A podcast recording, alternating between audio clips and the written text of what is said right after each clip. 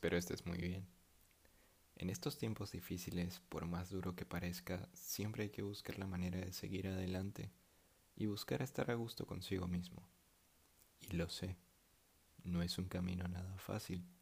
Te lo digo yo, que también lo he vivido. Debo admitir que el episodio pasado fue bastante fuerte para mí, a nivel personal. Hablar de mis experiencias me hace recordar el por qué me fui de Venezuela y por qué debo seguir adelante por más duro que sea el camino. Claramente me hace extrañar mucho más a mis seres queridos, pero tengo fe que todo sacrificio tiene su recompensa. Y ahora que estoy empezando a saborear un poco de este nuevo sabor llamado triunfo, todo sentimiento de duda se ha ido por los momentos y estoy agradecido por ello. Recuerdo que cuando me iba a Perú tenía que sellar en la frontera salida de Venezuela y entrada a Colombia. Y como los militares veían que uno se iba de una vez por todas, procuraban joder a uno que otro para darles el regalo de despedida, para hacer más difícil el trayecto, como si no lo fuese de por sí. Corría el riesgo de que los militares me quitaran los 250 dólares que llevaba con la excusa de portar divisas ilegales. Y si eso pasaba conmigo, el viaje se me acababa. Metí los dólares en una bolsita con cierre mágico y lo puse en mi media cubriéndolo con mi pie. En caso de que me revisaran, no lo iban a encontrar. Al menos les iba a tomar tiempo. El caso es que cuando pasábamos por esta revisión, al final me vieron y no me dijeron nada. De hecho, a la persona que iba detrás de mí fue a la que pararon, y quién sabe qué fue lo que le hicieron a ese desafortunado ser. Pasé con el corazón en la mano y la increíble diferencia que había entre oficinas de migraciones de ambos países era abismal. Apenas entrábamos a la oficina colombiana, nos recibían con agua y pan, ya que teníamos que esperar horas en ese calor infernal debido a la inmensa cantidad de gente que estaba pasando a la frontera para irse de Venezuela.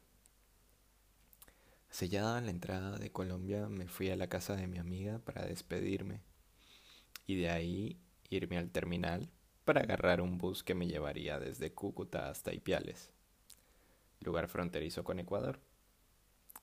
Eso iba a tomar un día y medio aproximadamente, pero iba a ser todo el trayecto en el mismo bus así que no tenía mucho de qué preocuparme. Tenía todo planeado, anotado y con un montón de latas de atún y galletas de soda para comer durante todo el viaje. Estas eran las comidas que más recomendaban para esta larga travesía. En todas las bitácoras era lo mismo. Todo iba sumamente bien. Pasamos media Colombia sin problemas pero al día siguiente muy temprano nos avisaron que iban a tener que parar en el terminal de Cali debido a protestas indígenas que se ubicaban en el departamento ups espera departamento o estado. Bueno e, era Pasto así se llamaba. Me disculpan si me equivoqué allí. Eh, trancaba el paso directo a Ipiales así que tuvimos que parar en Cali lo malo de esto es que estas protestas no duran unas horas o un día, pueden durar hasta semanas. Nos llevamos la sorpresa al bajarnos del bus y entrando al terminal de que habían alrededor de 200 personas o tal vez más esperando desde hace dos días atrás que se solucionaran las protestas y yo estaba volando, no sabía qué hacer había entrado en pánico y había gente que estaba tomando rutas informales y peligrosas expuestas a guerrilla con tal de pasar alrededor de Pasto y poder llegar de todas maneras a la frontera.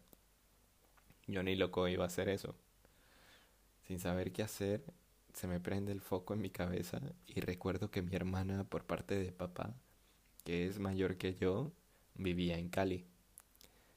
Busqué la manera de llamarla y por suerte me dijo que me podía recoger en el terminal y hospedarme en su casa hasta que se terminaran las protestas. Perdía mi pasaje directo a, Ipiales si me iba del terminal, pero eh, ¿qué, ¿qué, iba a hacer? No me iba a quedar allí por quién sabe por cuántos días.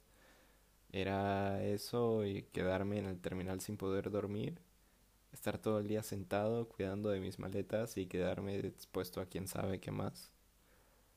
O irme con mi hermana en la comodidad de su casa y perder mi pasaje. No lo pensé dos veces y me fui con ella. Soy hijo único de mi madre y mi padre, pero mi padre tuvo hasta donde sé seis hijos más. Y como este personaje no figura para nada en mi vida, me tomaré la modestia también omitirlo en este podcast. Lo único que rescato de él es a mi hermanita, y ella está muy de acuerdo con lo que pienso de él. Es algo que tenemos en común. En fin, alegre de haber visto a mi hermana y aliviado de que justo hayamos parado en el estado donde ella vive, en un país tan grande como lo es Colombia, de nuevo esta suerte o fuerza divina me toca la puerta. Resulta y acontece que la protesta duró cuatro días más. Así que tuve cuatro días y medio de vacaciones, por así decirlo. Fue un momento muy lindo con mi hermana, compartí mucho con ella y le agradezco muchísimo por la ayuda que me brindó. ¿Quién sabe qué hubiese sido de mí durante esos cuatro días en el terminal? Tuve que comprar un pasaje nuevo de Cali a Ipiales, pero por suerte tenía un dinero apartado para emergencias, al cual tuve que darle uso para ese pasaje. Llegué a Ipiales, un pueblo chiquitito, colorido y muy frío, donde solo tuve que esperar alrededor de una hora. Sellando mi salida de Colombia, cerrando esta etapa y entrando por primera vez a Ecuador donde curiosamente solo me sellaron mi pasaporte por tres días, ya que iba de paso hacia otro país. Solo rogaba que no pasara otro incidente donde me tomara más de esos tres días en Ecuador.